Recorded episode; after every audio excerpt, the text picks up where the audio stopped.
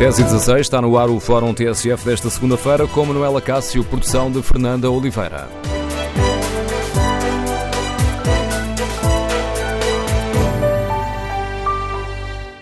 Bom dia. No Fórum TSF de hoje vamos refletir sobre o estado das nossas estradas. Queremos ouvir a sua opinião. Ainda este fim de semana, o Presidente da Câmara de Viseu pediu ajuda ao Presidente da República para que se resolva o problema e se façam obras no IP3. Ora, no Fórum TSF queremos ouvir a sua opinião e o seu testemunho. O IP3 é um caso isolado ou temos outras situações graves no país? Pedimos ajuda aos nossos ouvintes. Ajudem-nos a identificar os pontos negros com estradas uh, degradadas, com ruas nas cidades uh, a necessitarem de obras. Queremos perceber se este é um problema grave ou, ou se não, se de facto temos uh, boas estradas e nas zonas urbanas também condições. Queremos ouvir a sua opinião. Número de telefone do Fórum TSF 808-202-173. 808-202-173. Que avaliação faz? As autoridades estão a dar a devida atenção a este problema da conservação das estradas? É preciso dar eh, prioridade à reparação eh, das estradas eh, ou o combate à sinistralidade deve fazer sobretudo com o aumento da fiscalização e das medidas repressivas? Ainda recentemente, o Governo admitiu a possibilidade de passar a utilizar helicópteros para fiscalizar o excesso de velocidade nas estradas, de utilizar mais radares e de inibir o sinal de telemóvel ao volante. Queremos ouvir a opinião, as suas reflexões. Recordo o número de telefone do Fórum 808-202-173. 808-202-173. Se preferir participar no debate online, pode escrever aquilo que pensa sobre este tema no Facebook da TSF e na página da TSF na internet.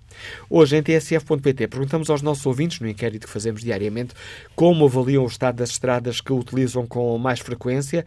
Ora, 41% dos ouvintes hum, escolhe o mau, 36% o suficiente, 23% bom, de aumento 0%. Uh, portanto, nenhum dos ouvintes que respondem a este inquérito uh, escolhe o muito bom. Queremos, no Fórum TSF, ouvir a sua opinião. Pedimos ainda aos nossos ouvintes que nos ajudem a identificar pontos negros, que não venham aqui quase, uh, permitam aqui uh, a imagem como se o Fórum TSF hoje fosse um livro de reclamações, apontar estradas uh, fora das cidades ou ruas, zonas nas localidades que estão degradadas e que necessitam de reparação urgente. Queremos ouvir a sua opinião, o seu testemunho. Para já, vamos ao encontro de Carlos Barbosa, o presidente do Automóvel Clube Portugal. Bom dia, Carlos Barbosa, bem-vindo ao Fórum TSF. Temos, de facto, um problema com a conservação das nossas, das nossas estradas? Temos, efetivamente temos, porque a maior parte das estradas que na altura foram abandonadas com a criação das SCUTs, e que as escutas foram bem feitas na altura porque não tinham qualquer espécie de, de, de encargo para os utilizadores. No dia em que se pôs portagens nas escutas, obviamente que eh, deviam-se ter pensado nas estradas secundárias, não só porque as escutas são caras, não só porque as escutas nunca deviam ter sido protejadas, mas desde o momento que foram protejadas, obviamente tem que haver alternativa e nós somos a favor do utilizador pagador desde o momento que haja uma alternativa com segurança, que não é o caso eh, em 90% do país. Vejas o que se passa na estrada 125, por exemplo, no Algarve, e noutras como o IP3, etc. Portanto, o que se passa aqui é que, efetivamente, o Estado não teve capacidade para poder fazer estas estradas. Os próprios autarcas, ao perceberem que o trânsito deixava de passar por lá, começaram a fazer rotundas e jardins nas antigas estradas nacionais, portanto, para acalmar o trânsito nas, nas suas próprias vilas, nas suas próprias cidades. E o problema, eh, no fundo, vem dar tudo ao mesmo. Se não há dinheiro para os hospitais, obviamente também não há dinheiro para reparar as estradas. E, portanto, as infraestruturas de Portugal não têm culpa nisso, têm culpa com o Orçamento do Estado que não lhes dá o dinheiro suficiente para repararem as estradas que têm. As câmaras, por sua vez, eh, fazem a reparação dos pavimentos nos eixos centrais por onde passa mais tráfego. Nos bairros, as, as ruas estão completamente degradadas, cheias de buracos, em qualquer cidade do país vê-se exatamente isso. Portanto, é um problema de falta de verbas e, obviamente, de segurança rodoviária, porque eh, as estradas alternativas às SCUT e às autoestradas não estão, obviamente, em estado eh, eh, seguro para a maior parte dos casos os carros poderem rolar até aos 90 km h hora, que é a velocidade que lhes é permitida. Carlos Barbosa não tem, não tem dúvidas nesse seu diagnóstico. O, o mau estado de muitas estradas é uma ameaça à segurança rodoviária. Claro que é, claro que é, porque eh, e não há mais não há mais desastres porque os carros são cada vez eh, mais seguros, porque têm cada vez melhores suspensões, mas a verdade é que as estradas em Portugal são péssimas, as estradas não são reparadas porque não há dinheiro. Atenção, eu não quero estar aqui a dizer que as infraestruturas de Portugal são os responsáveis, porque não são. É o governo que lhes corta as verbas com estas loucas cativações para podermos cumprir um déficit e, portanto, acaba por, por, por cortar dinheiro numa série de sítios. E, no fundo, os desastres que há nas, nas estradas acaba por dar mais encargos ao governo, porque depois essas pessoas vão para os hospitais e custam mais dinheiro ao governo. Portanto, eu penso que devia haver uma, uma política de reparação de estradas muito, muito, muito célere, sobretudo nas estradas principais, nas estradas principais alternativas, quer às autoestradas, quer às scouts, porque as pessoas não têm hoje em dia capacidade financeira para poder passar a vida nas scouts das autoestradas e, portanto, são por estradas secundárias. Você vê que, por exemplo, para ir ao Porto, hoje em dia, na Estrada Nacional número 1, na antiga, demora cerca de 5 horas, quando, quando na, na autoestrada demora 3. E, portanto, é evidente que tem que ser reparado todas as estradas e é uma prioridade e, portanto, quando o Presidente da Câmara de Viseu diz e muito bem que o IP3 tem que ser rapidamente reparado, ele tem toda a razão, porque é um dos pontos de onde há maiores acidentes e onde há maior morte em Portugal. Para além das, eh, das, eh, das estradas eh, rodoviárias, passa aqui a, a redundância, a nível sim, sim, das sim. nossas, dentro das cidades, esse problema também se coloca. Os dados de relativamente 2017 mostram que os atropelamentos nas áreas urbanas são uma das principais áreas de risco, onde houve um grande aumento de, de vítimas. Esse problema que o Carlos Barbosa identifica na nossa rede rodoviária é também, tem também um peso grave nas nossas cidades? Bom, eu penso que os atropelamentos na cidade têm, porque a maior parte das cidades não tem eh, boas indicações de onde são as passadeiras. Portanto, os automobilistas muitas vezes, eh, as, as, passadeiras não estão devidamente pintadas, não estão devidamente assinaladas e, portanto, os automobilistas muitas vezes eh, chegam às passadeiras em cima e vêm. Por outro lado, os peões nem sempre têm o cuidado que deviam ter a atravessar eh, as passadeiras. Vê-se imensos jovens com os headphones na, nas orelhas que entram pelas passadeiras adentro, esteja verde ou encarnado, e é uma das causas de atropelamento deste ano. Grande parte dos atropelamentos foram devido a isso, nas próprias passadeiras, com sinal encarnado para eles. E, portanto, aí não tem a ver com a reparação, mas tem a ver com a sinalização das passadeiras. Veja, por exemplo, como há em Londres, em que todas as passadeiras têm uma bola cor de laranja permanentemente acesa, um candeeiro permanentemente aceso, onde as pessoas têm capacidade de poder ver exatamente isso. Aliás, eu penso que Leiria vai, vai ser a cidade pioneira nesse aspecto, em que vai pôr exatamente esses, esses candeeiros eh, com essa bola cor de laranja, para que os automobilistas estejam bem atentos às passadeiras dos peões. Nas, eh, ainda nesta, nesta questão que estamos hoje aqui a, a, a debater, Parece-lhe que o Governo está atento a este problema ou continuamos com uma estratégia muito fixada no aumento das, das medidas uh, repressivas? Ainda recentemente, quando o ACP divulgou aquele estudo que basicamente é um retrato do condutor português, ouvimos o, o Secretário de Estado dizer que, bom, podíamos utilizar eh, helicópteros para fiscalizar o excesso de velocidade, utilizar mais radares, inibir o sinal de telemóvel ao volante. Ou me escapou ou não se falou desta questão das estradas? Bom, eu penso que em relação aos radares eh, está previsto, está previsto já mesmo do anterior governo de haver uma rede de radares nacional em que, eh, para acalmar efetivamente a velocidade nas estradas que são consideradas as estradas mais perigosas e nas autoestradas. Quanto aos helicópteros de, de, coisa, não, não sei se isso será possível, pois se não há helicópteros suficientes para os incêndios, não me parece que haja helicópteros suficientes para andar atrás das pessoas nas autoestradas ou nas estradas. É evidente que uh, o, o, sistema de persuasão e de, e de, e de, e de, coisa, de campanhas é fundamental. O governo, neste momento, tem dinheiro que não lhe pertence, que pertence a todos nós, que é 4% do que nós pagamos de prémio de seguro, é para o fundo de garantia, em que 50% vai para pagar os acidentes de quem não tem seguro e que, obviamente, é responsável, é responsabilizado depois com prisão, com tudo isso e os outros 50% são para campanhas rodoviárias, esse dinheiro vai para a NSR, um dinheiro que não pertence ao Estado, não pertence ao Orçamento do Estado, e esse dinheiro é cativo para comprar carros para a polícia, para comprar pistolas, para comprar radares, e, portanto, esse dinheiro devia ir para a sociedade civil, como sempre foi, para fazer campanhas rodoviárias. Sempre que há campanhas rodoviárias intensas, a sinistralidade diminui brutalmente. E foi isso que aconteceu durante anos e anos, até há cerca de oito anos, nove anos, em que o, o mais, no, portanto, era, o, era o António Costa, Ministro da Administração Interna, quando começou a ser retido esse dinheiro. Aliás, o, a, a, gravidade de, de, retirar esse dinheiro foi exatamente quando António Costa era Ministro da Administração Interna. E, portanto, esse dinheiro não pertence ao Estado e tem que ir para a sociedade civil fazer campanhas, ou mesmo que seja o Estado a fazê-las, é muito importante, quanto mais campanhas há, mais efetivamente se, se, se reduz a sinistralidade em Portugal. Receia que continuemos a encaminhar, sobretudo, pela via repressiva? Ouça, você veja que o Orçamento de Estado eh, para o ano que vem prevê 87 milhões de euros de receita de, de multas. Portanto, muitas vezes há uma caça à multa, outras vezes uh, há efetivamente uma situação de controle que tem que haver, obviamente tem que haver, porque infelizmente continuamos a ter uh, condutores que não respeitam minimamente as, as regras de, de, de, trânsito e excesso de velocidade e o álcool e tudo isso, tem que haver, obviamente, fiscalização mais apertada, mas também, por outro lado, em noutros sítios vemos que há uma verdadeira caça à multa em retas sem problema absolutamente nenhum, eh, porque o, as forças de segurança têm que dar ao Estado 87 milhões de euros no orçamento do Estado. E, portanto, há aqui uma, tem que haver bom senso, sobretudo tem que haver bom senso, quer de um lado, quer do outro.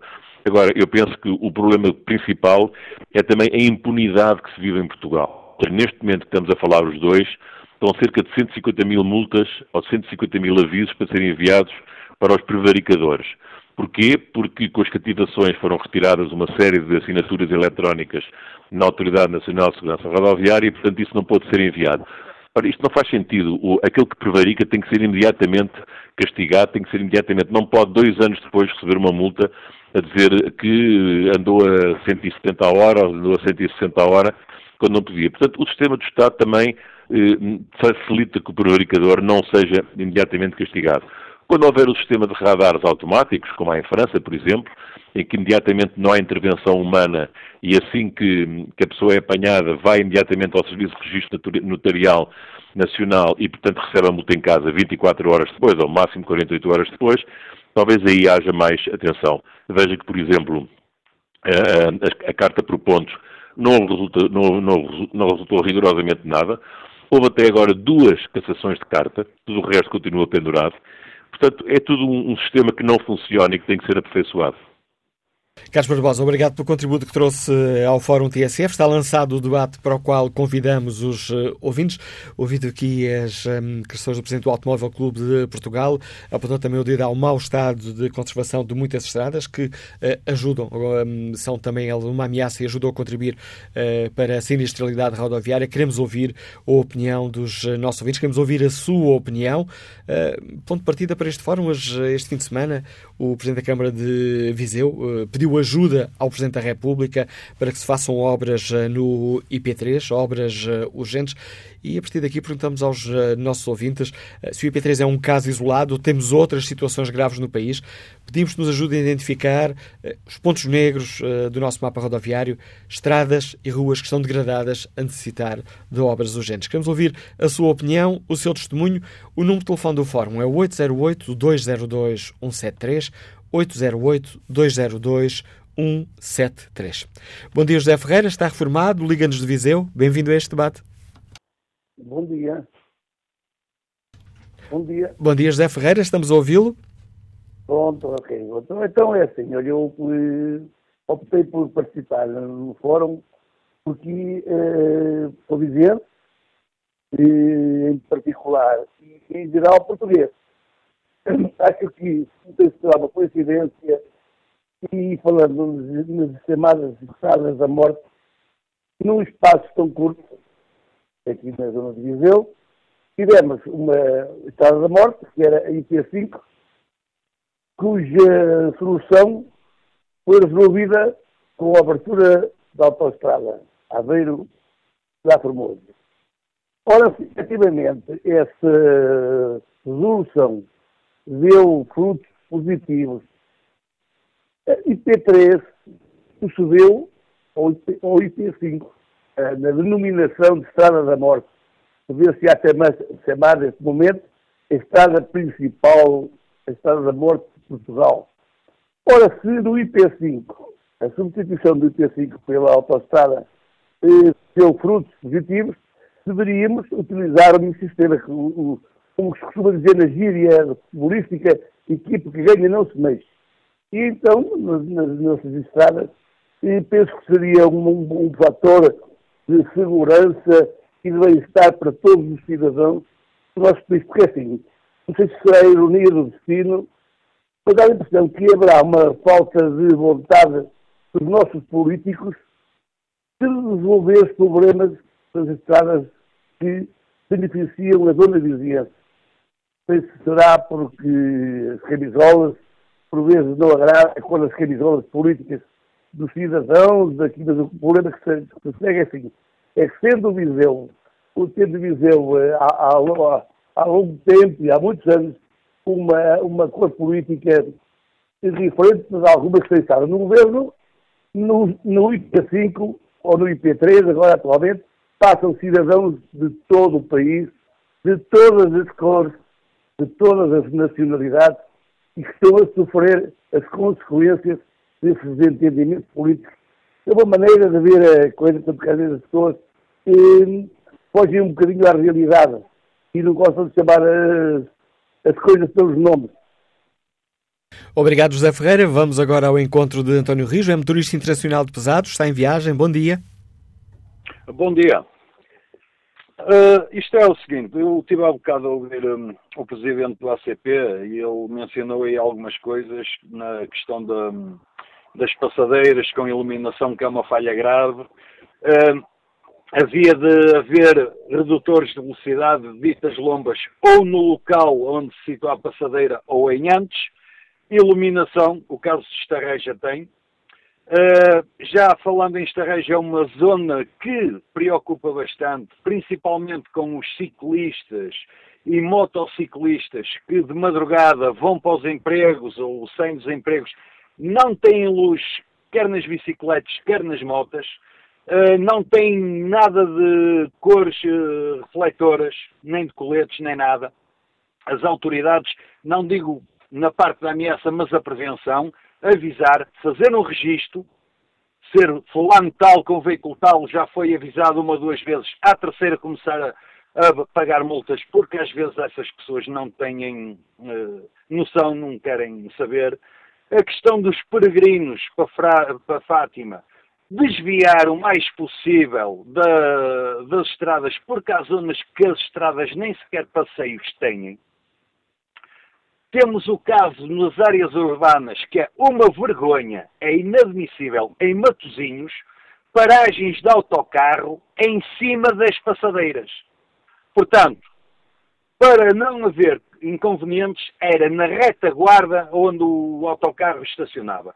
Não ser em cima nem à frente, porque vai uma criança, por exemplo, sai do autocarro, vai a passar à frente do autocarro, há um ligeiro que devagar que venha, sai uma criança e é complicado. Na questão da fiscalização, os peritos uh, estão aí a investigar as melhores maneiras, o caso PSP, GNR, uh, o INEM, Proteção Civil. Mas eu achava que haviam de fazer a proposta para um estudo conjunto com quem anda na estrada no dia a dia, com os motoristas. Porque nós, melhor do que ninguém, podemos dizer o que está bem, o que está mal. Caso da Nacional 1, o senhor sai de uma localidade no espaço de 60 ou 70 metros, mal acaba aos 50, tem uma placa à frente que diz 70 e logo a seguir 50. Ora, não tem fundamento nenhum. É o acelerar, é poluir mais eh, e pronto. Um, a questão de outra coisa, de onde se paga, as escutas. Aconteceu-me há tempos, o ano passado, para aí outubro, na A28, eu presenciei uma coisa e parei. Que foi uma senhora, por causa de que transportava uma criança no banco de trás, e a criança começou a vomitar.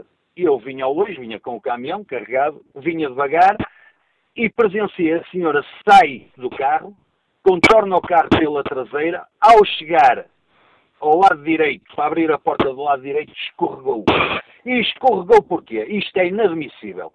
É as pessoas que andam a cortar as ervas, agora é com uma maquinazinha que deita o, o ar quente ou o que é, que aquilo nem barre nada. O que acumula? A erva fica ali, vem um, alguma umidade, que seja da noite, aquilo é como o musgo, é patins em linha. A senhora, por acaso, ficou um bocado combalida, não se alijou, porque eu presenciei e parei, a criança continuou a vomitar, etc. Mas são situações que, como é que é?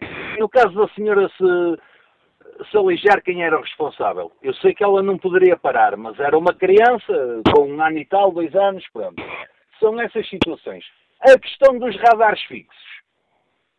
Sou a favor, eu como motorista de pesados, neste momento vou a caminho da Alemanha, uh, passo por imensos países, desde, neste caso não, mas já andei a fazer linha da Escandinávia, países leste, etc.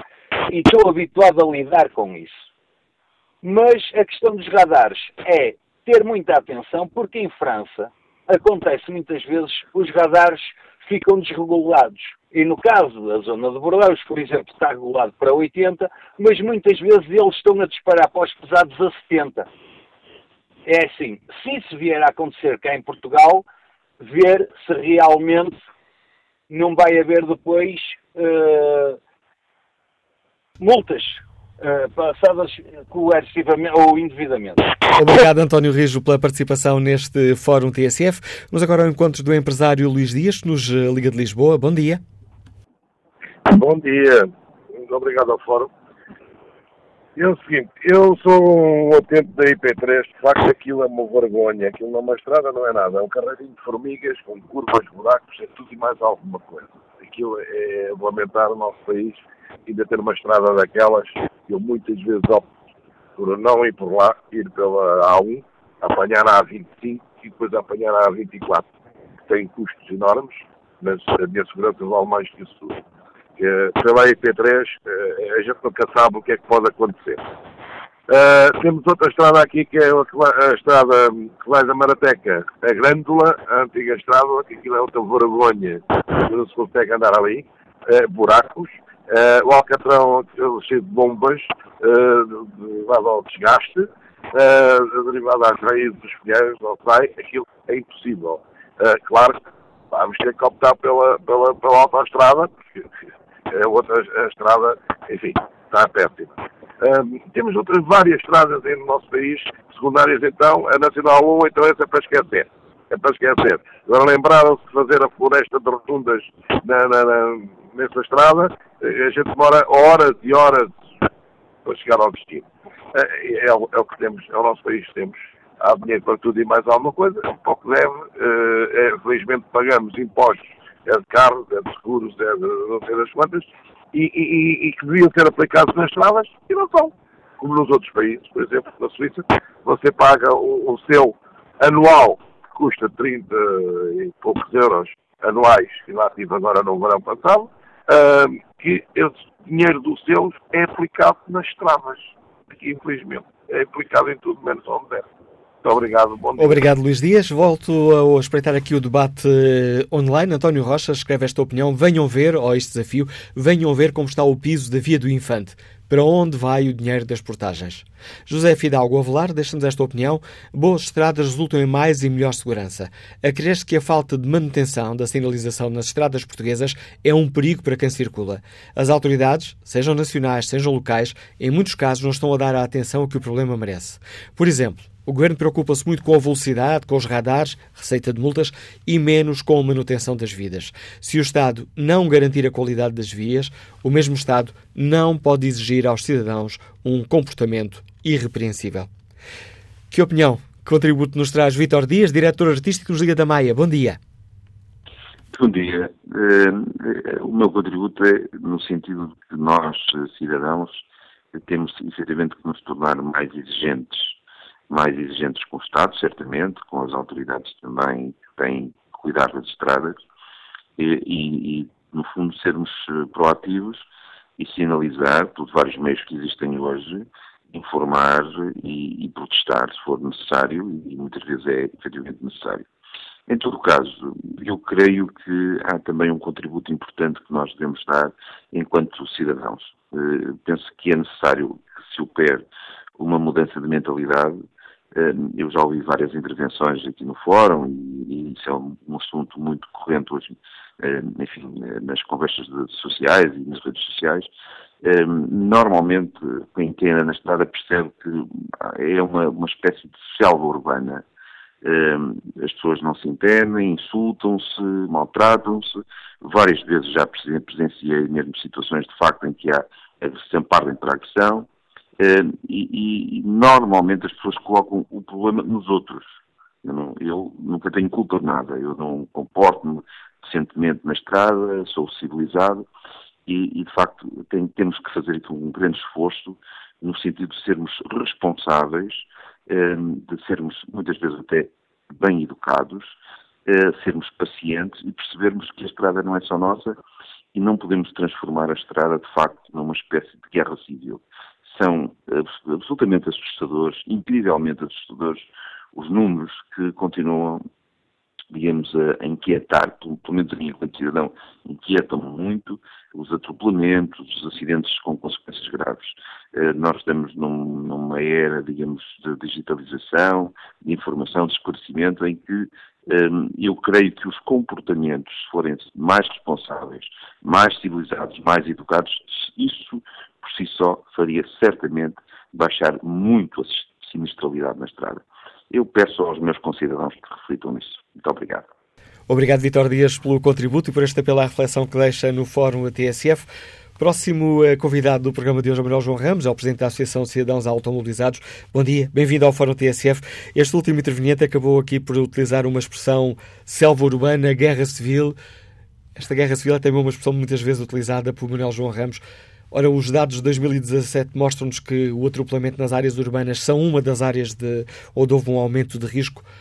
O que é que está mal, Manuel João Ramos?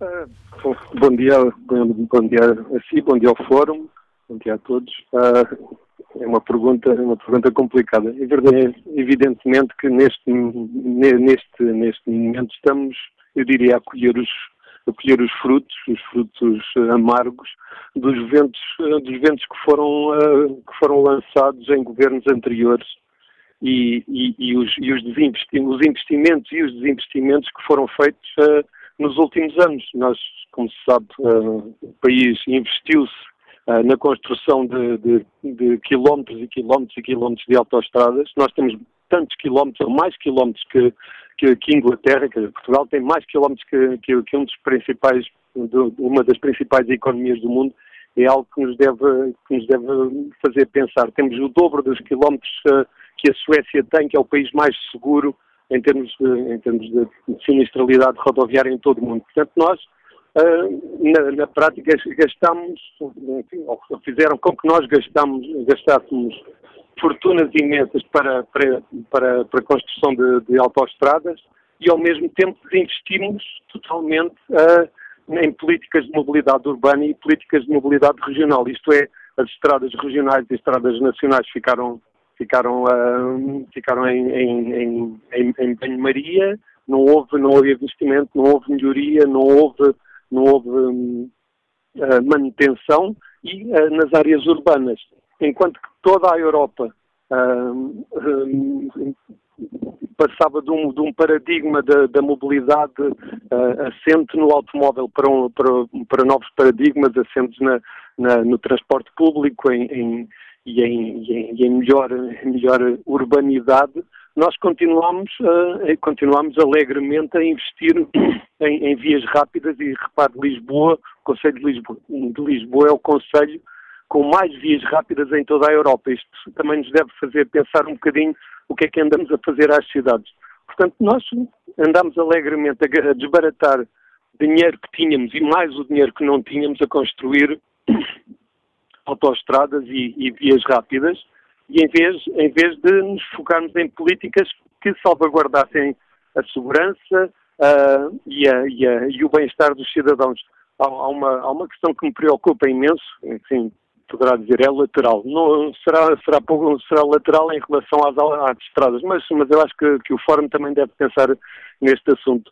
Neste momento, a frota automóvel portuguesa é constituída por 80% de automóveis a diesel. E os automóveis a diesel, como nós sabemos, são automóveis que, que, que, que em termos de, de, poluição, enfim, fomos todos logrados pela, pela, pela publicidade agressiva de, de, dos fabricantes de automóveis, são, são, são extremamente nocivos em termos de, em termos de saúde pública.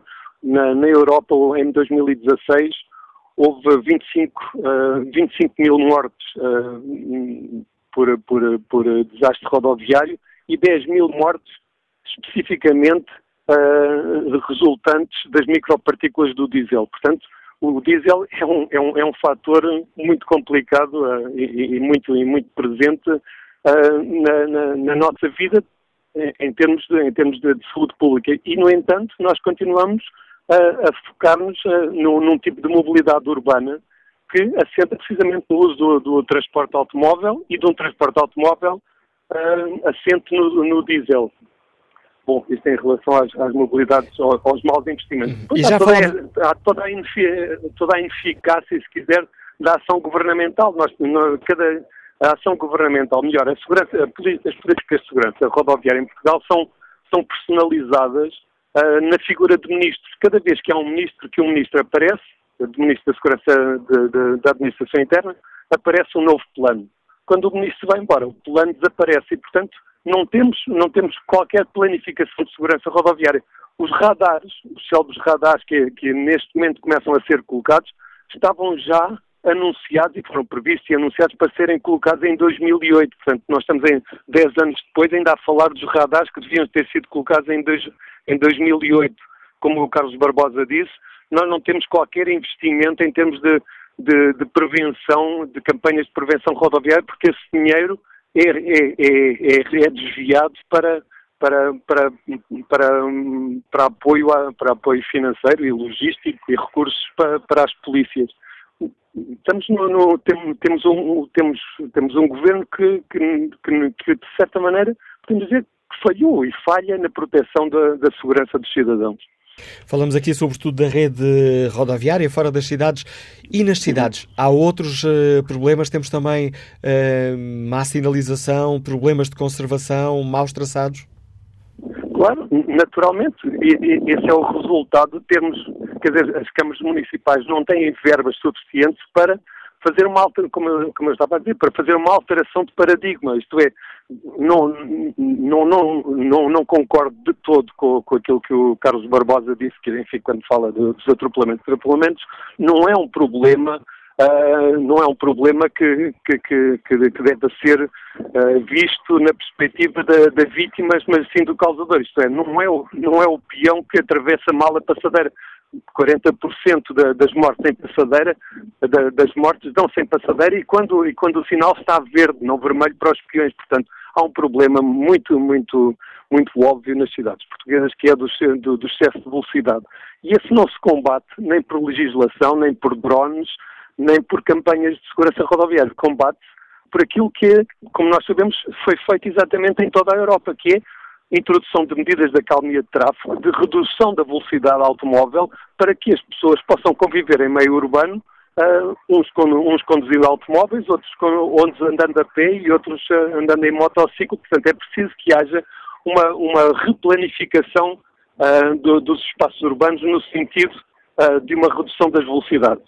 Nesse sentido, temos que ver Portugal falhou redondamente, em, como eu estava a dizer, o, o, o, o princípio do, do, do, do, milénio, portanto, desde os anos do, do, desde 2000, que todas as cidades, as grandes cidades europeias e as médias cidades europeias alteraram o princípio da, da, da, da, mobilidade urbana no sentido de reduzir, redução de velocidade, convivência entre vários, entre, entre vários meios de transporte, uns mais frágeis, outros, outros menos frágeis, e, uh, e devolução de alguma dignidade ao transporte público. Para isso é preciso muito dinheiro, mas como nós gastamos todo o dinheiro e todo, todo o dinheiro que temos, que tínhamos e todo o dinheiro que não tínhamos a construir autoestradas, não podemos agora uh, fazer milagres uh, sem, sem, sem, sem verba. De certeza que, que, a União Europeia não nos vai dar uh, verbas agora para fazer geração dos, do, do, do, do, perfil dos, das nossas cidades. Gastamos mal o dinheiro e temos que reconhecer isso coletivamente uh, e, e, não estar também sempre a acusar o governo uh, de ser o, o, mal da fita. Como sociedade, eu diria que falhamos uh, na, na, na, salvaguarda do, do, e na proteção das pessoas, nomeadamente espaço urbano. Obrigado, Manuel João Ramos, pelo seu contributo para este debate que hoje aqui fazemos no Fórum. Manuel João Ramos é o presidente da Associação de Cidadãos Automobilizados. Que avaliação fazem os nossos uh, ouvintes? Pedimos ajuda hoje aos nossos ouvintes para nos ajudarem a perceber qual é o estado das nossas estradas, onde é que há pontos negros, onde é que uh, há problemas graves que seria urgente resolver. Vidal Antão participa no debate online e escreve que o piso da segunda circular em Lisboa está muito mal. A estrada entre Alcácer do Sal e Grândola é horrível. O IP3 é um caso que deveria ser prioritário face ao volume de tráfego e à perigosidade da via. Carlos Assunção aponta o dedo à Estrada Nacional 318 e escreve que os troços entre Água Longa e o cruzamento da Camposa e uh, Parque da Vioso e Guilhabreu estão em estado lastimável desde há vários anos, remendos, buracos, bermas degradadas, falta de marcação, falta de manutenção, eu diria desleixo total, escreve Carlos Assunção. Para participarem de viva voz, os nossos ouvintes têm à disposição o número de telefone 808-202-173, 808-202-173. Pedimos que nos ajudem a perceber qual é o real estado do nosso parque rodoviário. Temos ou não estradas eh, degradadas a exigir uma ou necessitar de uma reparação uh, urgente? E seria ou não necessário dar atenção a este problema e investir a sério aqui, dar prioridade à, à, recuperação das estradas tão degradadas para diminuirmos o número da sinistra, os números da sinistralidade. Na página da TSF na internet, no inquérito que fazemos, perguntamos aos ouvintes como avaliou o estado das estradas que utilizam com mais frequência. Ora, 38% dos ouvintes uh, utilizam estradas uh, uh, em mau estado, 36% bom, 26% suficiente. Bom dia, Adelino Dionísio, é assistente operacional, Liga-nos de Mortágua. Bem-vindo a este Fórum TSF. Bom dia.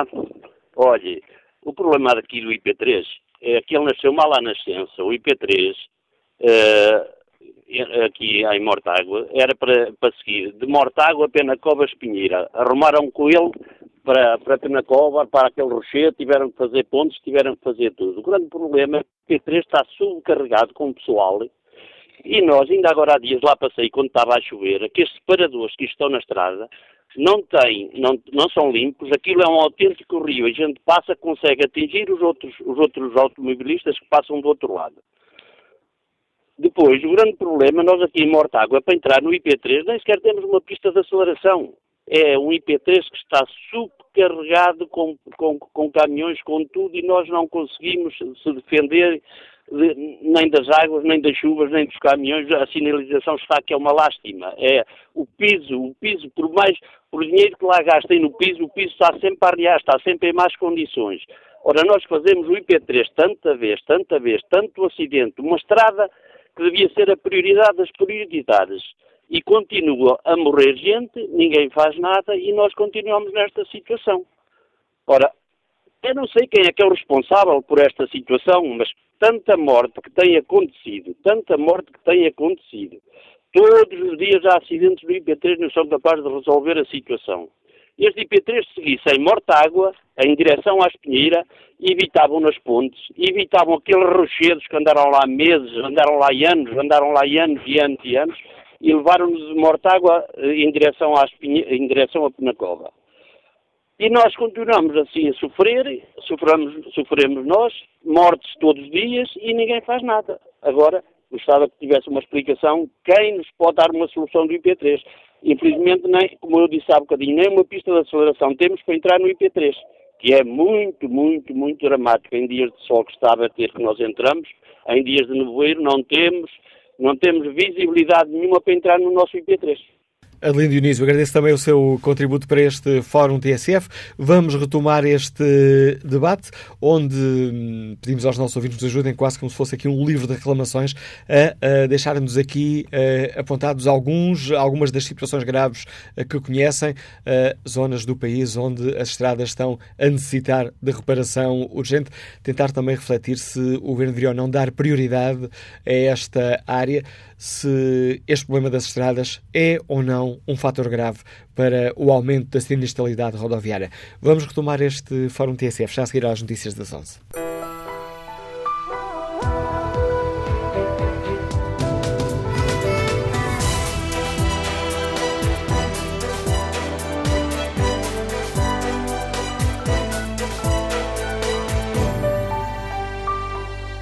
No Fórum TSF de hoje, pedimos ajuda aos nossos ouvintes para nos ajudarem a perceber qual é o estado das nossas eh, estradas. Temos uh, muitas estradas a necessitarem de obras uh, urgentes. Esta é uma área a que o Governo deveria dar prioridade para diminuir a sinistralidade ou esse combate deve fazer sobretudo com o aumento da fiscalização, das medidas repressivas. Queremos ouvir a opinião dos nossos ouvintes. No, na pergunta que fazemos na página da TSF na internet, tentarmos avaliar o estado das nossas estradas, perguntamos aos nossos ouvintes como avaliam as estradas que utilizam com mais frequência. frequência. 38% dos ouvintes eh, avalia hum, com mau, para 37% dos nossos ouvintes, as estradas que utilizam com mais frequência estão em bom estado, 24% suficiente, 1% muito bom. Olha aqui o debate eh, online. Alexandre Marques escreve que as estradas portuguesas são maioritariamente caras e em mau estado. As autoestradas muito caras para quem as utiliza e por isso afastam os portugueses de poderem conhecer o seu próprio país. As urbanas são só buracos, remendos, uma vergonha, danificam muito os nossos veículos. Em relação à sinistralidade, acrescenta Alexandre Marques, temos todos culpa, estradas sem condições e muitos condutores negligentes. Paulo Roberto, avançamos com um caso uh, concreto e escreve: Marginal de Cascais. Ponto crítico, a curva em descida junto à praia de Santa Mar do Eiras, vim a pedir às estradas de Portugal para colocar semáforos de redução de velocidade. Resultado, em 2017 foi colocado um radar 50 km h que ainda não percebemos se funcionou ou não. Não chegam os mortos e feridos às centenas que sofreram neste pequeno troço de uma das vias mais movimentadas de Portugal? Pergunta Paulo Roberto.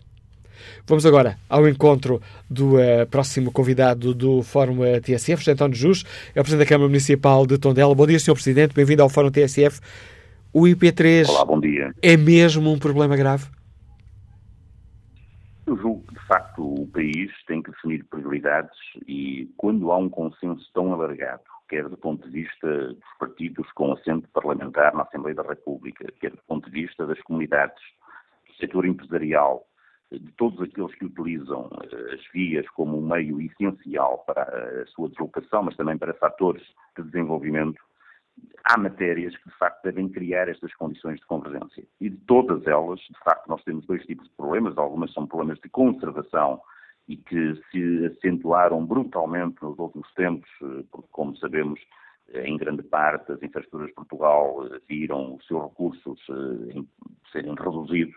Mas há, por outro lado, questões estruturais, como é o caso do IP3, que de facto é hoje o maior problema nacional na acessibilidade e na mobilidade.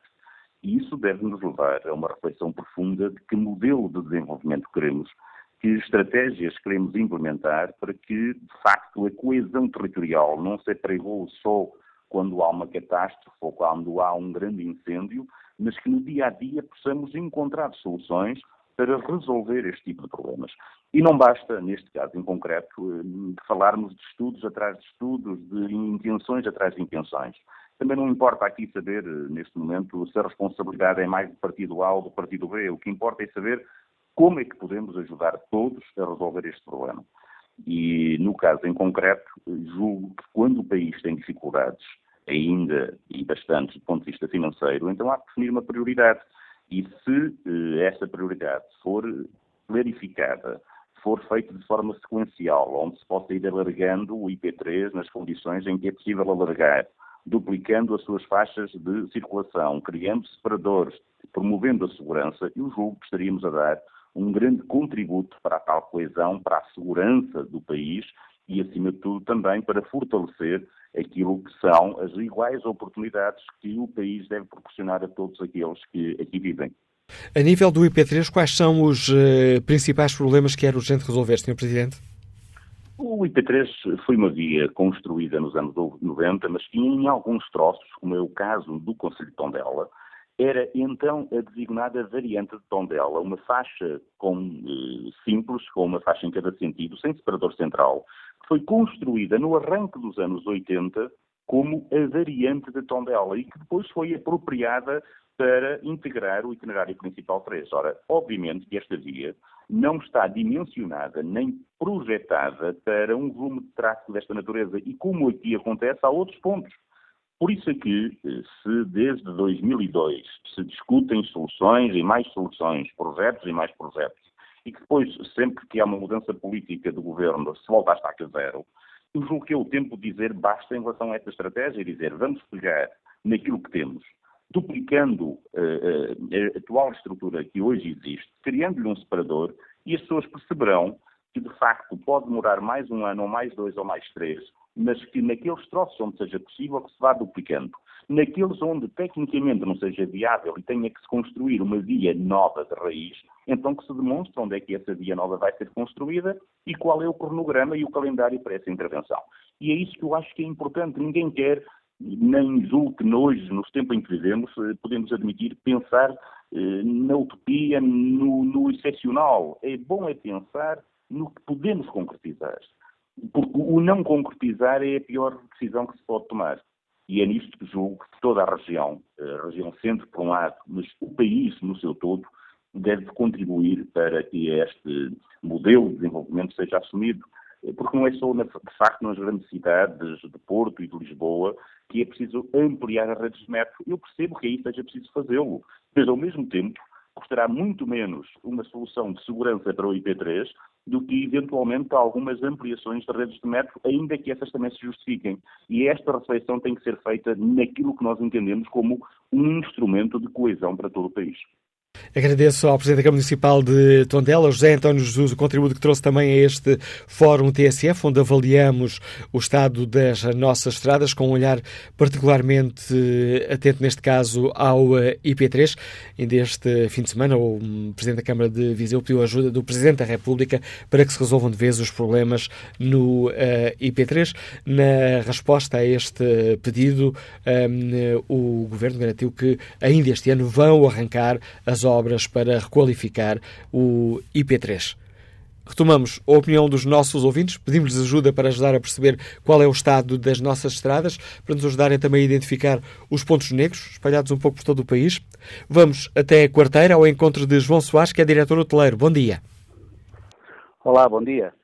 Olha, eu antes de mais queria dizer que sou diretor hoteleiro, estou ligado ao turismo há 50 anos Portanto, aqui em relação ao Algarve, obviamente que o tema será sempre a 125 e a A22. A questão que queria deixar na mesa e que eu acho que era fundamental, hoje praticamente a Estrada Nacional 125 está praticamente intransitável, portanto hoje para fazer um percurso de 20 km chega-se a levar a 45 minutos. E em janeiro, que é uma época relativamente baixa no turismo, já há uma afluência gigante. Uh, aquilo que eu queria deixar é que era importante uh, ouvir as associações de turismo, ouvir as associações ligadas ao turismo, quando é para requalificar alguma coisa no Algarve, sendo esta a principal região do país, faz todo o sentido que essas associações sejam ouvidas para perceber quanto tempo é que leva um transfer do aeroporto até a humanidade hoteleira, que às vezes chega a ser mais do que o próprio voo de Londres para o Algarve, uh, o estado das estradas, as acessibilidades, enfim, deixamos aqui uma imagem do Algarve que não é de facto a melhor para nos visita e é importante envolver quem está no terreno e quem sabe quais são as alturas em que se deve fazer as obras. Eh, enfim, há aqui várias questões que, que terão que ser avaliadas no futuro. O que já Os está problem... mal feito já está. Deixe-me só pedir-lhe pedir ajuda, João, João Soares. Os principais problemas que identifica um, ehm, é o traçado, é o mau estado de conservação, são as obras ininterruptas e que resolvem pouca coisa? Temos duas situações. É, o estado da 125 eh, na zona de Tavira é completamente deplorável, tem aparecido várias reportagens, apesar de não ser dada uma, uma, um ênfase tão grande como outras notícias que correm pelo país. O resto da 125 foi requalificada, mas há coisas que são inadmissíveis. Portanto, por exemplo, de Lagos até Sagres é um traço contínuo permanente. Portanto, a acessibilidade, se apanham uma caravana, um carro dos ciganos que transitam na estrada, uma coisa qualquer, pode levar horas a chegar a, a Sagres. Os pinos aqui não deixam, se há um problema, uma inversão de marcha, um, um carro dos bombeiros, uma emergência, os pinos que estão na zona de Bulicame não deixam um carro passar, é impossível. Portanto, isso é a imagem que, que deixamos a quem, nos, a quem vive aqui o dia a dia e a quem nos visita. E temos que ter muita atenção porque turismo não é só ter praias boas e sol e, e hotéis com embelezados. Turismo são todas as acessibilidades e tornamos o destino menos competitivo se não tivermos umas vias de acesso bastante boas. Obrigado, João Soares, testemunho deste diretor hoteleiro que nos liga de quarteira. Vamos agora escutar a opinião de Mário João, é motorista de táxi, está em Lisboa. Bom dia. Ora, muito bom dia. Olha, eu, relativamente ao tema, eu classifico de uma forma geral, como profissional do volante há 30 anos, de uma forma geral, uh, evoluímos bastante em termos de estradas. Temos que reconhecer, e isto é uma realidade. Nomeadamente em Lisboa, uh, melhorou bastante, mas embora as zonas limítrofes, digamos assim, onde se entra para o Conselho de Loures, para o Conselho de, Amadora, para o Conselho de Oeiras e etc. As zonas, uh, digamos, de, de, de periferia uh, estão um pouco esquecidas. Isto é um recado para a Câmara Municipal de Lisboa. De uma forma geral, há um ou outro sítio mais, mais complicado, né? mas temos que evoluir que isto aí há 15, 20 anos era uma desgraça, era, era quase furos e, e suspensões e melhorou bastante de uma forma geral, em relação ao país, uh, nomeadamente a IP3, tanto fala, antigamente era a IP5, eu, considero que as pessoas às vezes, uh, isto acontece a todos, os azares, mas não há curvas perigosas. A gente não vai a 20, vai a 10. Portanto, nós uh, no, no, IP3, se tivermos saído de Tondela ou de Santa Comadão para Coimbra ou para Souzelas ou, ou para Pombal, seja para onde for, eh, por vezes nós saímos de casa à hora que já devíamos estar no destino. Portanto, eh, e a grande parte das ultrapassagens também eh, não adianta nada porque se faz uma ultrapassagem às vezes e, e passado 5, 10, 15 minutos ou vão parar no, na bomba próxima ou isso, acaba por não compensar. As pessoas têm que ter muita cautela porque o automóvel é uma arma. Portanto, é uma arma e tem que se ter muito cuidado a conduzir um automóvel as pessoas têm que ter, devia de haver mais civismo, aquilo que não há na, na, em relação à condução, uh, e devia de haver uh, mais atenção. As pessoas fazem uma ultrapassagem uh, sem qual, grande parte das ultrapassagens que se vê no IP3 e nas autostradas é, uma, é, uma, é, um, é um crime, são criminosos. E, lamento realmente a sinistralidade, o que eu tenho a dizer, mas podemos melhorar, uh, uh, portanto, atenuar, digamos a esterilidade se as pessoas tiverem atenção, nomeadamente em Lisboa, por exemplo. Há muitos aventureiros, há pessoas que vêm do Bom Barral, da, da Zona Oeste, do Algarve, Coimbra, seja de onde for, para Lisboa, que não conhecem o sítio, metem os carros em segunda fila, não têm uma noção, não conhecem, são aventureiros. É mais barato o metro ou irem uh, de, de, táxi ou no transporte público do que estarem a estorvar os outros. E isso também causa perigo na condução. Isto é de uma forma geral, tínhamos aqui um dia para contar. Muito bom dia. Obrigado, Mário João. Vamos agora ao encontro de uh, Luís Soares, motorista, está neste momento em viagem. Bom dia, Luís Soares. Muito bom dia. Bom dia, estamos a ouvi-lo neste Fórum TSF, onde tentamos perceber qual é o estado das nossas estradas e se, porventura, algum, algum do, de estradas em maus estado estão a contribuir para o aumento da sinistralidade que se registrou o ano passado? Qual é a sua opinião, Luís Soares? Uh, eu queria uh, dizer bom dia ao Fórum e, e acabei de, de fazer uh, um, o IP3, infelizmente agora faço muitas vezes, acabei de, de chegar a Coimbra e queria focar um assunto que praticamente ainda ninguém focou no fórum, que é que eu não consigo conceber como é que duas principais cidades do nosso país, Viseu e, e Coimbra, que têm um corredor, se não for o maior, o, o maior corredor onde circulam ambulâncias, como é que é possível uh, não haver obras numa estrada destas? É isso que eu não consigo compreender, não, consigo conceber. Toda a gente vê isto, menos os nossos governantes. É, é uma tristeza. É, eu passo ali numa zona chamada Lourdão, que é, aquilo está há décadas, há décadas que são duas faixas, está reduzido, a uma e, e, a, e, a, estrada meia, meia saliente para, para, para a direita. É, é, é, pronto, já para não falar em buracos, má sinalização, Uh, e por aí fora, por aí fora, pronto. Agradeço era, era, era, o ponto, era o ponto mais onde eu queria tocar, porque muita gente fala aí no fórum, mas é, é tudo blá blá blá blá blá blá, não interessa nada. O que interessa era obras e, e, e era este ponto, que não é possível duas principais cidades do nosso país não, não, não, não ter uma estrada destas onde o, circula o maior corredor de, de ambulâncias. O alerta que nos deixa.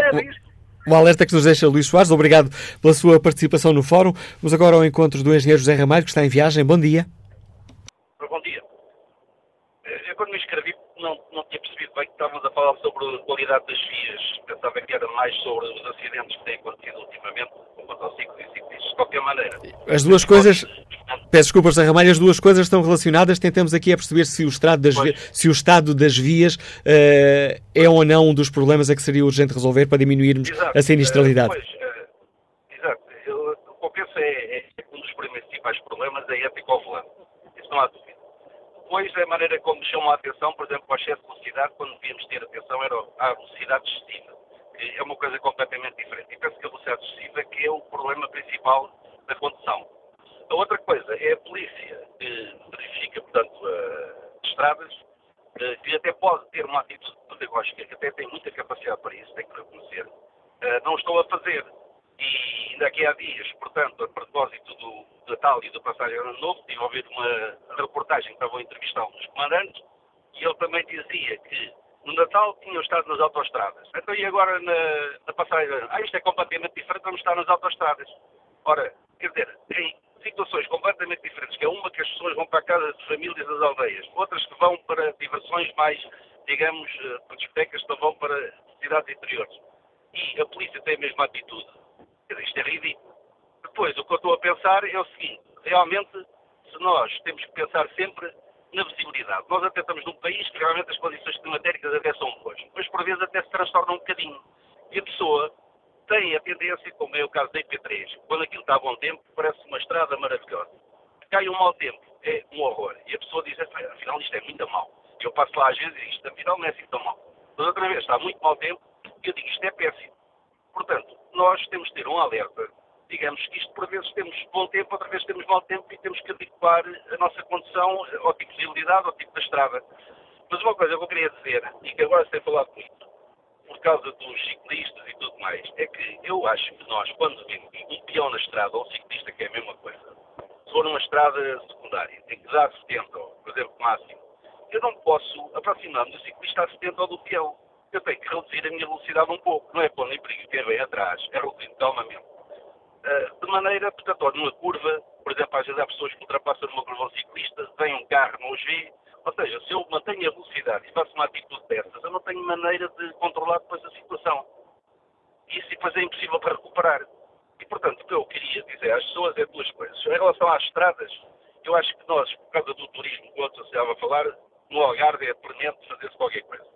E premente também fazer-se vias para ciclistas. Que não quer dizer que sejam paralelas a essa estrada, mas seja outra via, não sei. Porque em Espanha isso existe consegue fazer quilómetros e quilómetros com uma bicicleta e entra-se em Portugal e não se consegue.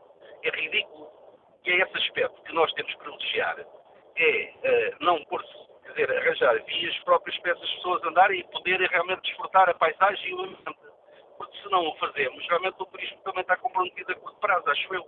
As pessoas até têm muita paciência para nos visitar e estar cá, depois não encontrarem esse tipo de, de condições que acho que é fundamental. E para rematar, que já ocupa um bocado de tempo, por exemplo, tirando também o exemplo de Espanha, que já faz anos, uh, nós saímos, por exemplo, de um cruzamento, de um, sei lá, uma bomba de gasolina, qualquer coisa, uh, ou queremos entrar por um sítio qualquer. Portanto, podemos ir à esquerda como à direita, interrompendo o trânsito, às vezes, positivamente. Em Espanha, se for preciso, anda-se um quilómetro, dois quilómetros, para ir à rotunda mais próxima, voltar para trás. Parece mais benéfico, porque quanto menos imprevistos pusermos da estrada, pessoas que vão parar abruptamente para virar ou para entrar, a atravessar uma estrada, também isso melhora muito e é coisas que não gastamos muito dinheiro fazendo um traço contínuo e ir à próxima rotunda, que até já temos imensas, portanto, para a pessoa voltar para trás. E outra coisa, não sei se é possível nem se não, como temos feito muitas campanhas, por exemplo, que ainda aqui estava a fazer na televisão e os miúdos trazem para casa coisas boas, uh, como por exemplo a, recolha tanto do lixo, tanto ecológico, porque não fazer também reuniões, se calhar, da escola e ter um filme da GNR ou algo assim a falar sobre isto não faça, isto faça, isto está mal, isto está bem. Quer dizer, vezes para situações de coisas que parecem ridículas, mas que nos acontecem, por exemplo, na estrada, faço 90 mil km por ano. Ainda hoje sou surpreendido às vezes por coisas perfeitamente incríveis que se não fosse uh, com um controle, digamos, uma, uma atenção, seria um acidente, está a ver? Daí que não sei se isso será boa ideia também, ou seja, às vezes até em feiras, feiras só todos os anos, a feira disto, a feira daquilo, às vezes até às pato, os pais vão com os miúdos fazer uma, qualquer coisa, pôr qualquer coisa, um filme a correr, qualquer coisa, porque depois até são os miúdos, porque depois eu ia a passar e um carro entrou em segunda mão a correr. Depois entrou para um McDonald's e saiu à frente. E eu digo assim, olha o que é que este está a fazer. Teve a cortar caminho para não estar uma filazinha aqui a demorar talvez um minuto, talvez ele tivesse que ir apanhar um avião, não sei. Mas é uma coisa que não podia ter feito em maneira situação nenhuma. Ora, isto é uma época que nós, nem a 30 hora, conseguimos, uh, digamos, combater. Quer dizer, tem que ser combatida de uma maneira que a escola de condução não está a conseguir fazê-lo. Eu digo, nós também deturpamos os valores, falando mais em excesso de velocidade, tem velocidade excessiva. E temos que é, passar a falar velocidade excessiva e ter excesso de velocidade. Porque a velocidade excessiva, passando os científicos, é excesso de velocidade. Se falarmos isso, se calhar é um termo que é capaz de ser mais assertivo para as pessoas finalmente compreenderem que não, não é cumprir a regra de ir no máximo a 70 ou 90 que convém. O contributo e as sugestões que nos deixa o engenheiro eh, José Ramalho neste Fórum TSF. Olha aqui o debate online. Rodrigues Marques eh, contribui para o Fórum TSF com esta opinião. Eh, reconhece que os pisos das estradas nacionais e municipais estão em razoável estado de aderência, mesmo na rede capilar rodoviária. Já não digo mesmo da sua largura e sobre largura nas curvas. Acrescenta Rodrigues Marques, mas o que deveria ser construído e construído onde não tem execução física era a Estrada Nacional número 2, liga Chaves a Faro, com características de IP. Apoiando no título de uma das notícias hoje da TSF, é preciso uma estratégia para ter uma vida decente no interior do país. Essa era uma grande alegria que o Governo nos dava, escreve Rodrigues Marques. Próximo convidado deste um, programa, José Domingos, integra a Comissão de Utentes da Via do Infante. Um, bom dia, bem-vindo a este Fórum TSF. A Via do Infante a Nacional 125 uh, tem sido, ou melhor, a Nacional 125 tem sido aqui um dos pontos já várias vezes focados neste Fórum TSF. Qual é neste momento o estado da, da 125? Uh, uh, cerca de metade está requalificada. Como é que correram as coisas? Uh, sim, bom dia. Uh, 125 uh, continua um caos nesta parte aqui de, de Santa Vental Gravil, porque nada foi feito de requalificação. continua a haver cada vez mais buracos Uh, isto já é conhecido a estrada dos buracos. Uh, e penso que um, isto não está fácil uh, as obras começarem aqui nesta parte. Né? Na outra parte é que já está praticamente requalificado até Lagos. A situação que se agrava ali é a situação de haver muitos troços que não tenha um, traço descontínuo. Uh, há muitas reclamações e isto também provoca algumas uh, alguns acidentes, porque uh, muitas das vezes as filas de trânsito na 125 são longas e as pessoas vão sempre, vão sempre radiantes para fazer uma ultrapassagem, né? Não havendo traços contínuos, isto complica-se e, e, causa muitos acidentes. Muitas das vezes a gente pensa que no verão é que há acidentes, pois temos a provar, está-se a provar que no inverno também há muitos acidentes. Ainda há poucos dias, num dia só, morreram dois, duas pessoas em dois acidentes no Algarve. Um aqui na zona de Tavira e outro na zona de Odias, em Lagos. Eu considero que um, aqui a 125, um, se não for bem pensada a requalificação, porque a requalificação que estão a fazer daquele lado, do lado do Barlavento, pode estar bem feita, Uh, mas uh, é preciso estudar os troços e, e, e pensar também, uh, mas não haver muitos traços contínuos, porque, um, como eu digo, as pessoas vão para a 125 e vão sempre à pressa. E isto causa aqui muitos acidentes. nós temos aqui verificado que, dá uns 10 anos esta parte, no Algarve, no 125, há cerca de 10 mil acidentes. Isto é uma coisa impensável e 30 mortes, mais ou menos, quase todos os anos é 30 mortes, 30, 30 e picos, mas muitas das vezes são muito mais, porque só é considerado as pessoas que morrem no 125 aqueles que ficam logo mortos no local. Muitas pessoas morrem ao fim de dias, vão para o hospital, outros ficam com situações com grandes lesões, que muitas das vezes já não voltam a ser o que eram, né? porque os acidentes nos deixam em situações dramáticas. E, isto é um caos. Isto, agora, o Tribunal de Contas não, não, não, não dá despacho às obras aqui de regularificação desta parte entre Olhão e, e Vila Real São António, e, e, temos aqui nesta situação que nunca mais nunca mais anda, né? Nós tivemos uma reunião com as estradas de Portugal, a Comissão de Utentes da Vida Infante, tivemos uma reunião com as estradas há dois anos, e era para ter começado uh, em janeiro uh, de, 90, de, uh, 2016, era para ter começado uh, a regularificação entre Olhão e Vila Real São António. Portanto, já passaram dois anos uh, e, nada, e nada está feito. Uh, isto é urgente.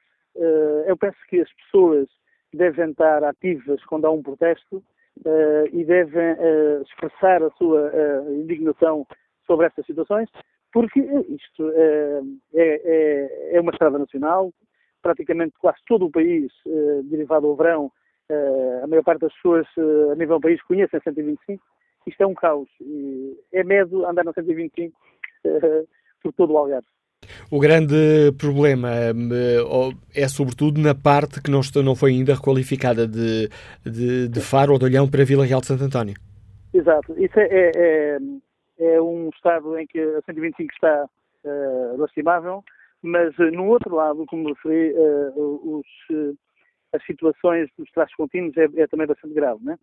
Mas aqui, nesta parte entre Olhães e Vila São António, isto está quase intransitável em alguns sítios. Concretamente na zona da Praia Verde e um, Vadeiras, aqui perto de Cacela e muito perto do Olhão também, ali em Marim, a estrada está a ficar num estado lastimável. Não é? E era bom que o Governo, as Estradas de Portugal, alguém deste país, tomasse aqui medidas, porque está todos os dias a haver acidentes, acidentes brutais, eh, muitas das vezes também é culpa de, de, dos condutores, que não tomam, eh, derivado à, à, situação da estrada, nós temos que ter outra, outra cautela, não é? Uh, não podemos andar com a mesma velocidade se a estrada estivesse arranjada. Não é? mas uh, as pessoas, uh, derivado às grandes filas de trânsito, mesmo agora no inverno, uh, fazem-se grandes filas na 125. Uh, às vezes por uma pequena situação, porque isto continua a ser uma estrada que não tem berbas. Não tem berbas limpas, deixaram de limpar as valetas, as árvores batem muitas vezes nos carros, isto está o abandono. Eu penso que, e agora, nós vamos, temos uma ação para, em março, eh, no primeiro fim de semana de março, vamos fazer uma ação aqui entre Cacela e Aldeia Nova.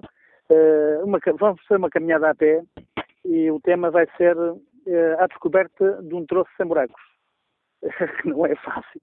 Nem é fácil descobrir aqui nesta zona um troço sem buracos. José Domingos, obrigado pela sua participação no Fórum okay. TSF, o diagnóstico da situação na Nacional 125, traçado aqui por este elemento da Comissão de Utentes da Via do Infante. Vamos agora ao encontro de Carlos Silva, motorista, está em viagem. Bom dia.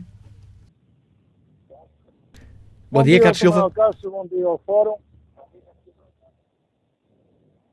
Sim, eh, doutor Manuel Cássio, é o seguinte, eu só queria focar aí um problema que ainda não, não escutei ninguém. Que do IP3 já parece que tudo está dito e não quer demais. É, é na realidade da, da vergonha, porque quilómetros e quilómetros não há, pode ultrapassar, caso veículos de emergência não passam, em caso de acidente para tudo, não há uma fuga para uma ambulância poder passar até para socorrer quem está envolvido no acidente, mas isso já tudo mais ou menos foi dito. Agora, eu quero focar a, a Estrada Nacional 234, que ainda não ouvi falar nela. A Nacional 234 é o seguimento do IC12 que está feito entre Santa Combadão e, ou mais precisamente, entre Rojão Grande e que liga o IP3 até Cana Senhorim. O IC12 estaria projetado para ligar entre o Rojão Grande e Santa Combadão até Mangualde. Por politiquices e mais algumas, parou em Cana Senhorim. O IC12 já por si é preciso fazer muita atenção a ele, porque também pode estar de chuva, porque foi construído as próprias curvas com inclinação contrária, há que devia ter. Com chuva faz a caplanagem, é perigo. Mas a Nacional 24, onde ela termina a IC12, entre Canacinhém e Mangualde, é um caos. Há acidentes quase diários, graves. As estatísticas estão à vista. As autoridades que o digam. Estamos à espera que resolvam de uma vez por todas a continuidade do IC12 para chegar até Mangualde. Porque é uma vergonha aquela estrada. Passam largas centenas de caminhões TIR que vêm do, do sul em direção à nossa fronteira de Vila Formoso por aquela estrada. O do norte para lá Formoso segue a 25. Mas quem vem de Lisboa para cima, toda a zona de Coimbra para baixo, faz o IP3, faz o IC12 e faz a Nacional 234. E fica registado mais esse ponto aqui neste livro de reclamações, no qual convidamos os uh, nossos ouvintes a participar para percebermos qual é o estado das nossas estradas. Arnaldo Marques é vendedor, está também em viagem. Bom dia. Bom dia. Uh, eu queria falar sobre uh, os peões e a, e, a, e a, forma como eles atuam na estrada. Na minha opinião, grande parte dos, dos atropelamentos são culpa da, da sua atuação na estrada os peões pensam que uma passadeira é uma autoestrada para eles. Uh, abordam a estrada com uma velocidade extremamente grande, não têm atenção à aproximação dos automóveis, atenção ao som dos automóveis, não têm atenção que um automóvel pesa mil quilos, pelo menos, eles pesam menos de 100 certamente, muitas vezes 30 ou 50 quilos, são, são extremamente mais frágeis que o automóvel. O automóvel depende do estado da estrada, depende de, da, da sinalização se está visível ou não da passadeira, depende da, da condição dos travões, de, da existência de água ou não na estrada, de uma distração do condutor porque olhou para algo que de, de repente, de um desconhecimento da existência de uma passadeira naquela zona, há uma série de, de, de fatores que o, de que o condutor está dependente. E o peão, muitas vezes, vai a par do automóvel, no, sentido, no mesmo sentido, no sentido oposto, e de repente faz uma viragem a 90 graus e mete-se à estrada sem ter qualquer respeito pela, pela, pelo automóvel. Uh, e, e, e, por perceber que o automóvel precisa de um tempo para parar porque tem muita inércia. Uh, e isso, penso eu, que devido à legislação como elas são feitas e, e permite que os, os, os, condutores pensem que são donos logo de, de, de, toda a razão, não percebem que eles com razão, mas com uma perna partida, a cabeça partida ou a coluna partida, deixam de ter toda a razão. Uh, penso eu. Esta, esta é a minha leitura a forma como eu vejo a atitude dos peões. Embora acho que também há legislação em que os condutores têm que ter, ter atenção que o automóvel se vier a, cerca de 30 ou 50 km de distância, eles não se podem meter à estrada. Mas isso é, é desconhecido deles e, e, não usam essa, não têm esse cuidado. Penso que era por aí que eu queria só falar. Tá bom? Fica esse contributo, Arnaldo Marcos. Obrigado. Vamos agora escutar o empresário Carlos Santana, que está em Aveiro. Bom dia. Bom dia. Uh, onde eu fórum, o que é que se passa na Estrada Nacional? Neste momento é, uma questão, é mais uma questão política e outra coisa. Foram feitas uh, scooters em Portugal, foram feitas autoestradas, existem muitas autoestradas, existem muitas scooters, e conforme foram feitas as scooters e as autoestradas, as câmaras municipais deixaram de investir nas estradas municipais. Neste momento, as pessoas deixaram de andar à redução, houve muita redução na, na, na circulação das scooters e das autoestradas, e as pessoas passaram a, a, a frequentar mais as estradas nacionais. As estradas nacionais neste momento estão todas degradadas, porque elas não, foram, não houve manutenção delas. E acho que era uma, de, uma das políticas que devia ter, o Governo devia ter em atenção, era baixar os custos das scooters, principalmente das scooters, de acesso às áreas, às áreas residenciais. Não é, não é possível. Eu vou dar um exemplo. A Nacional 109 em Aveiro, a Nacional 109 em Aveiro, que era uma, uma estrada tinha, tinha reduzido substancialmente o trânsito, porque existia, existia uma scoot variante que as pessoas podiam ir para a Estarreja, para a, para a Bergaria, para a Angeja, para o outro lado, utilizando da Scoot e neste momento têm que pagar 1,15€, 1,15€ para fazer, para fazer 5 km. Ou então andar na, na, na, estrada, andar na estrada, que para fazer, para fazer 10 km levam 45 minutos. Isto é o que está a passar na, na Nacional 109. Mas o, o, problema principal, um dos problemas principais, apesar das estradas estarem com muitas, muitos, eu conheço praticamente o país de les a e as estradas, as estradas nacionais, não, não só, e também algumas autoestradas foram feitas e algumas disputas, estão também já com muita degradação, não sendo muito utilizadas. Era, era importante o, o, governo pensar em baixar os custos, os custos das disputas, essencialmente, nos acessos, principalmente às cidades. Era isso que eu queria dizer. Contributo, contributo e esta sugestão concreta que nos deixa o empresário Carlos Santana, que está em Aveiro. Volto a olhar aqui o debate online. Carlos Jesus hum, vem aqui deixar um alerta para as passadeiras existentes debaixo dos viadutos na Gar do Oriente, em Lisboa, para quem vai de carro a caminho do Centro Comercial Vasco da Gama. E escreve Carlos Jesus, são um perigo. Além de não estarem bem visíveis, ainda estão completamente às escuras. Só muito perto nos apercebemos delas. É uma situação a rever urgentemente. Nuno Neves escreve que o problema reside no facto de a única política existente em matéria de prevenção de sinistralidade ser a caça à multa. Dou um exemplo, escreve Nuno Neves, dou um exemplo concreto. Na A28, a chamada Curva da Pova, no sentido norte-sul, antes de ter o radar bem sinalizado e visível, eram acidentes quase diariamente, na sua maioria despistos desde a colocação do radar, deixaram de se ver acidentes. Mas não acredito que renda muito aquele radar, eh, dado o facto de estar muito bem sinalizado. Mas este exemplo é uma exceção, escreve Nuno Neves.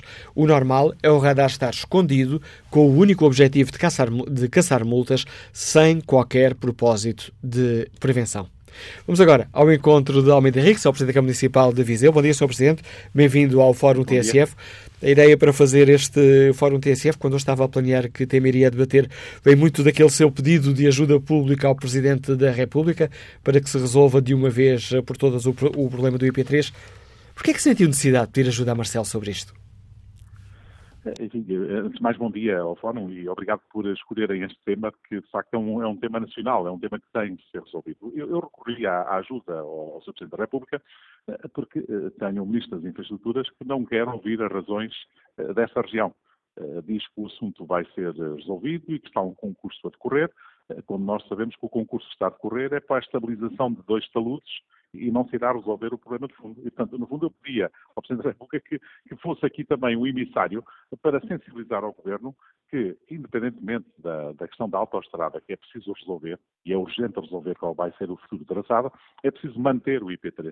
O IP3 é hoje uma das vias com mais sinistros do país. Eh, mais de 20 mortes nos últimos anos, mais de 400 acidentes. Isto resolve-se, por exemplo, com sinalética vertical resolve-se com sinalética horizontal. Em alguns sítios no IP3, no lugar da sinalética horizontal, isto é, da pintura luminosa, há tufos de, de, de, de plantas que crescem. Aquela estrada tem estado completamente botada ao, ao, ao abandono. E, e, há melhorias que podem ser feitas e que nem têm custos muito elevados. É, por um lado, normalizar o, o pavimento, é criar ali refletores, sobretudo naqueles separadores centrais, é, no fundo, uh, sinalizar a estrada para que os cidadãos que por lá passam todos os dias, estamos a falar de uma estrada que tem entre 16 a 18 mil veículos por dia, portanto é uma das mais movimentadas, e, de facto eu também na altura desafiei o Sr. Ministro a fazer aquele percurso uh, num dia de chuva ou num dia de nevoeiro, que hoje é uma constante, temos nevoeiros naqueles uh, locais, e, e, muitas vezes não sabemos se estamos na estrada ou se estamos fora da estrada. Portanto, há aqui que uma das primeiras prioridades é exatamente dar segurança ao IP3 antes resolver a questão da autoestrada Viseu-Coimbra. E é isso que eu tenho vindo a, a, a, colocar diariamente na agenda. Quantas mais pessoas têm que morrer no IP3 para que o Governo se decida, através das infraestruturas de Portugal, a fazer aquilo que é a sua obrigação, que é manter uma estrada nacional para que ela possa ser circulada com, com segurança. Eu acho que não estou a pedir muito, estou a pedir aquilo que é, no fundo, exigível por parte das pessoas que diariamente passam nesta via, que é a única via que nos liga ao sul do país. Quando me, lhe estava a perguntar me, porque é que pediu a, a, ajuda do Presidente da República, foi porque depois do, do Sr. Presidente ter feito esse, esse pedido, o Governo garantiu à TSF que ainda este ano arrancam as obras para requalificar o IP3, tendo o Secretário de Estado das Infraestruturas dito que eh, ficou surpreendido com a sua denúncia. Eu acho que um secretário de Estado não pode ficar surpreendido quando um Presidente de Câmara vem, de, de, no fundo, defender os interesses das suas populações. E, e, e, não tem que ficar surpreendido, até porque nós sabemos qual é o teor do concurso. Eu gostava que o. Secretário de Estado viesse a público dizer é, quais são as obras que vão ser feitas no IP3 para eu ficar descansado. Se o Sr. Secretário de Estado disser estamos a lançar o concurso, não só para os dois taludes que sei que estão a lançar, mas também para a sinalética de toda a estrada, seja vertical, seja horizontal. E para a normalização do, do, piso, eu no dia seguinte deixo de falar deste tema, porque considero que efetivamente atingimos o objetivo que queríamos em relação à, à melhoria do, do, IP3. Agora, enquanto nos continuarem a tirar a areia para os olhos, está lançado um concurso, mas não dizem que tipo de concurso é que está a ser lançado. Nem nos dizem eh, quando é que vai ser a intervenção ou quando é que o problema vai estar resolvido. Não nos dizem, por exemplo, quando começarem a vir os turistas, a sinalética já foi melhorada. É que há aqui coisas que têm que ir progressivamente. Por exemplo, a parte da sinalética não se admite que não, não avance já porque é, é, é, no fundo colocar mais eh, algumas, eh, alguns sinais verticais, é pintar a estrada assim como a vertente da, da, normalização da estrada, também não se percebe porque é que não avança já, porque provavelmente as infraestruturas de Portugal até têm contratos de fornecimento contínuo poderiam permitir resolver, resolver o assunto. Eu não fico nada descansado com as declarações do Sr. Secretário de Estado. Ainda bem que, que, que, a intervenção do Sr. Presidente da República pelo menos já levou o Secretário de Estado, uh, através da, da, do, do, da rádio, nesse caso da TSF, uh, responder é uma questão que eu tinha colocado, porque eu estou desde 2015 à espera que o Sr. Ministro das Infraestruturas marque uma reunião comigo enfim, como representante legítimo dos interesses da, da, população de Viseu, para discutirmos as questões do IP3 e para discutirmos o novo traçado da futura autoestrada Viseu-Coimbra. E, não sei, o Sr. Ministro deve ter seguramente uma agenda demasiado ocupada eh, para encontrar eh, meia hora para falar com o Presidente da Câmara de Viseu. Sr. Presidente da Câmara de Viseu, Almeida Henriques, obrigado pela sua participação neste Fórum TSF. Ora, obviamente, a TSF convidou o Ministério do Planeamento e Infraestruturas a participar neste debate, mas o Ministério não teve disponibilidade para participar no no Fórum TSF. Já entrando aqui na reta final deste programa, uh, vamos ao encontro de António Lopes, empresário, está no Porto. Bom dia. Uh, bom dia, bom dia ao Fórum. Uh, relativamente a este assunto, eu acho que só primeiro no ano na estrada e, e não se apercebe dos problemas existentes. Não só. As estradas não têm, nos últimos anos, têm vindo a ser melhoradas e não é por aí, apesar de haver estradas, obviamente, que não são as melhores condições e que também não existe nas melhores condições. Mas, essencialmente, não existe civismo. Não existe civismo, educação e, e respeito por, pelos outros. Porque eu acho que, mais que inventar, se copiarem que nos outros países têm de bom, é, é fácil transpor para nós. E países como a Suíça, como a Alemanha, inclusive a Alemanha, que não tem limite de velocidade, tanto fora o limite de velocidade. A Alemanha, há muito exemplo na Alemanha. Uh, já conduzi na Alemanha várias vezes. Há muitas estradas, não tem limite de velocidade. E se for ver, não é? se forem ver o relatório, uh, não é por aí que tem mais acidentes. Uh, agora, o que tem, que tem, é realmente civismo. E, e, quando aqui, como o grave problema, na minha opinião, e ando há muitos anos na rua também, passa por falta exatamente de civismo. E as pessoas não sabem, como não têm atitude, e quando não há esse civismo, havia de haver a punição, é uma forma de, enfim, comatar isso, porque isso não tem educação. Pela, pela punição. Por exemplo, não necessariamente colocar mais polícia na rua, mas para radar. Nos outros países não, há, não é um custo, penso eu, demasiado grande, porque têm radares secretos, as pessoas até sabem onde é que está, muitas das vezes, e, portanto, mas funcionam ao ponto de rapidamente a pessoa em casa recebe a, a, a multa e por essa via é uma forma de educar as pessoas. E aqui eu não entendo porquê, com tantos relógios já instalados, eu falo na VCI concretamente, onde não há rigorosamente escrúpulos, aquilo anda-se como da selva se tratasse. Um, pessoas que estão na faixa esquerda e passam para a direita, portanto estamos a falar de três faixas ou quatro. Um, pessoas ao telemóvel, o, o telemóvel hoje é o, o, grande responsável pela parte dos acidentes. Só quem não quer ver, porque realmente a gente vai ao lado de pessoas e o telemóvel é, uma, é, é usado seja para o que for, não devia, devia ser proibido, não é? Como fumar, devia ser proibido também dentro de uma viatura, hum, na minha opinião, como é óbvio. Uh, e realmente é copiar o que está feito, bem feito nos outros países. E, e passa muito por isso, é punir, punir, porque fala-se, vamos a uma Suíça, por exemplo, como a Alemanha e com outros países, mas fala aquele concretamente feito, de França, onde a pessoa não precisa da polícia, funciona. Chega um, um, um simples semáforo, que eh, tem eh, montado no mesmo semáforo radar é fotografado, quer passe com o, o vermelho, quer por excesso de velocidade. Pode ser punido logo duas vezes ao mesmo tempo. Por acelerar e tentar apanhar a transição do, do amarelo para o vermelho e já está a levar com uma multa em cima e depois a outra por ter passado com o vermelho. E obrigado, António Lopes, pelo seu contributo. Peço uh, desculpa por estar aqui a travar a marcha nesta sua opinião, mas temos de terminar aqui este Fórum TSF. Roubo aqui um, um pouquinho mais de tempo à publicidade para olhar o debate online. António Pires deixa uma sugestão concreta. Substituam a fiscalização parada à espera de caçar multas de falta de documentos e passem a fiscalizar em movimento para verem as infrações reais de trânsito que causam acidentes graves. José Manuel Silva deixa uma outra sugestão cortem todas as, estradas, as árvores que rodeiam as estradas, melhorem os relhos para proteger os motociclistas, façam uma campanha dirigida aos peões, informando-os de que não se podem ter à frente um carro em movimento, mesmo nas passadeiras. Quanto ao inquérito que fazemos aos nossos ouvintes, perguntamos como avaliam o estado das estradas que utilizam com mais frequência. 38% dos ouvintes classifica de mau, 33% bom, 28% suficiente, apenas 1% muito bom.